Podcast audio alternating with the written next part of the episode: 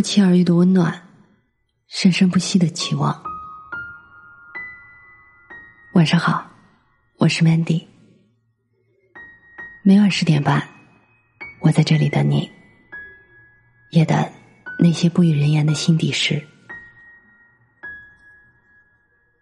像真理一样朴素的湖。作者冰心，写于一九五九年。因为我喜欢水，我爱看一切的江河湖海。我这一辈子，在国内国外，看见过许许多多美丽的、值得记忆的湖。有的是山遮月影，加上湖边楼台的灯火，明媚的像仙境；有的是原岛青青，惊涛拍岸，壮阔的像大海。有的是雪山回报，湖水在凝冷的云气之下，深沉的像一片紫金；有的是丛林掩映，繁花夹岸，湖水显得比青天还蓝，比碧玉还翠。这些湖都可以用笔画它，用诗的散文或散文的诗去描写它。独有在去年十一月十一日的黄昏，我在苏联的列宁格勒城西北三十多里所看到的拉兹列夫湖，是难以形容的。这个湖既不深，也不大，它是一对泛滥逐水的姊妹泽长，拉兹列夫。俄文是泛滥的意思。我去的那天，是冬天阴雾的黄昏。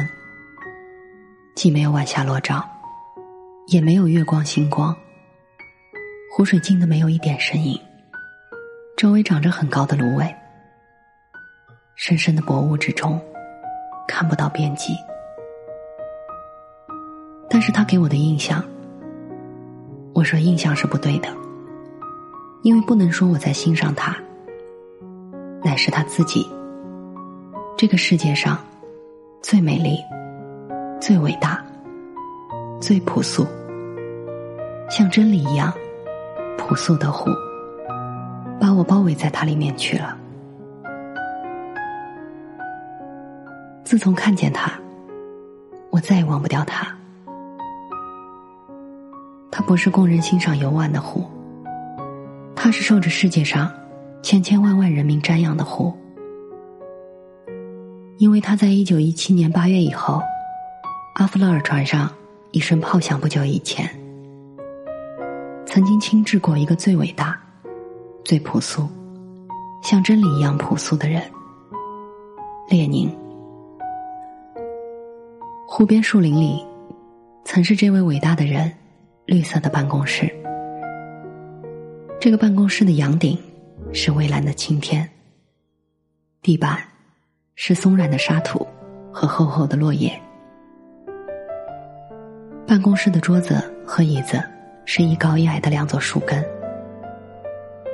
就在这个最伟大、最朴素的办公室里，列宁写出天才的著作《国家与革命》和其他经典文件。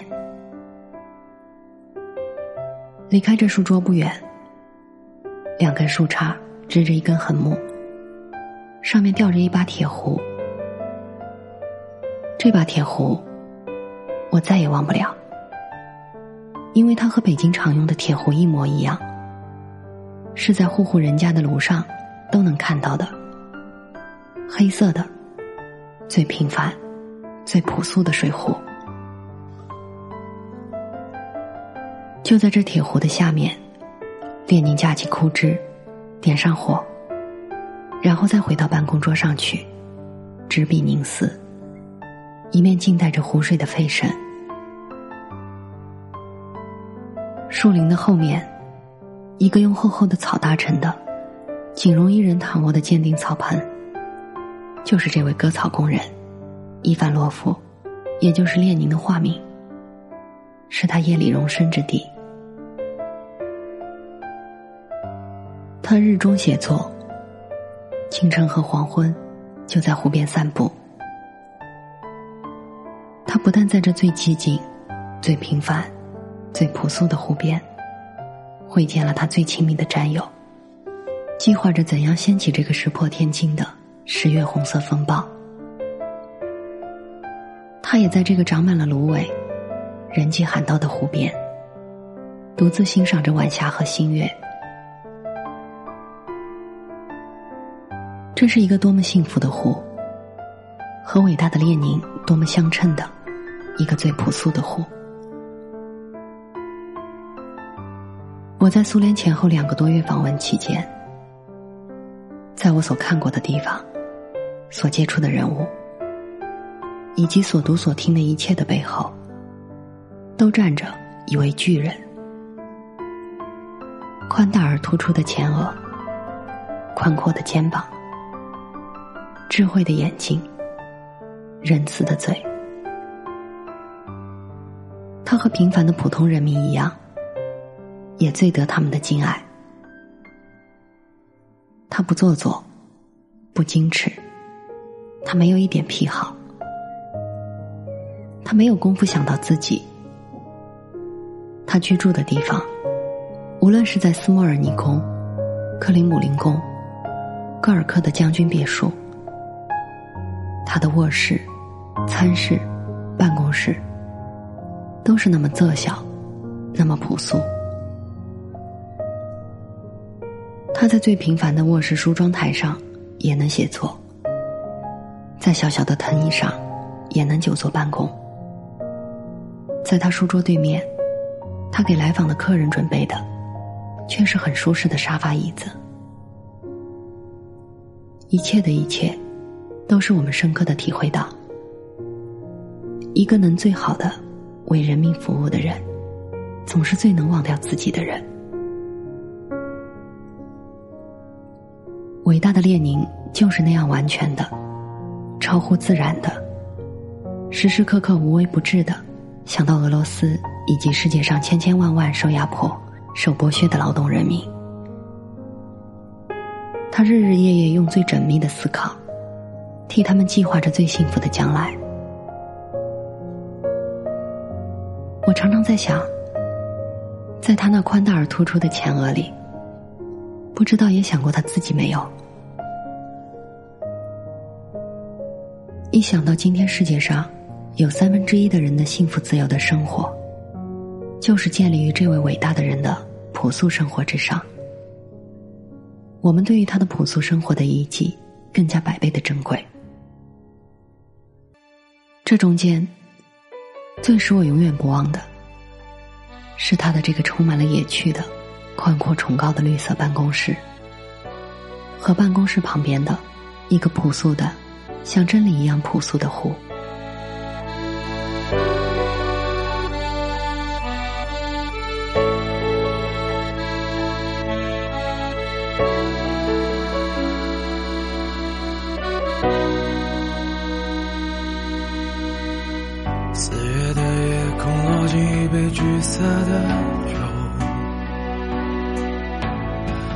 橘色的裙子在黑暗中无法停留。雨站在车顶，湖面很安静。我没有行李，可晚霞行千里。如果我再次醉倒在花坛里面。的是否是你担心的？如果真的能回到古堡门口的街，会不会你还是选择和我遇见？我没有看过分开之后能好好告别。没能弄清之后的思念万千，分开的过程一直都不温不火，后来的日子却不够干净利落。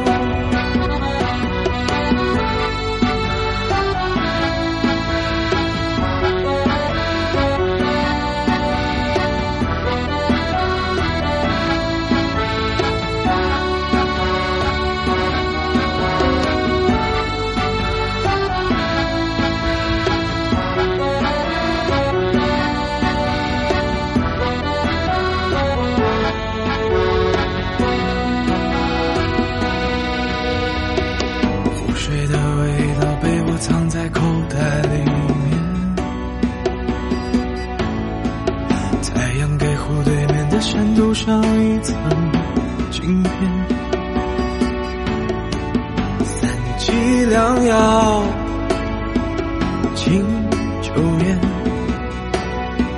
说不出睡不着，食不下咽。如果没有看见你皱的眉头。我听见你耸肩在转身之后，果当时我不顾一切抓住你的手，你是会继续离开，还是回头？我没有看过分开之后能好好告别。也没能弄清之后的思念万千，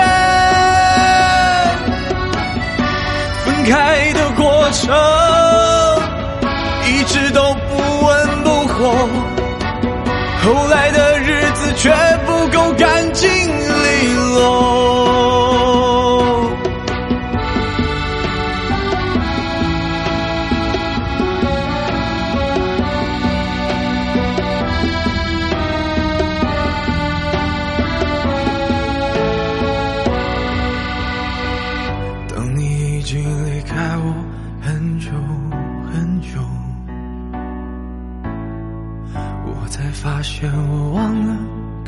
不挽留。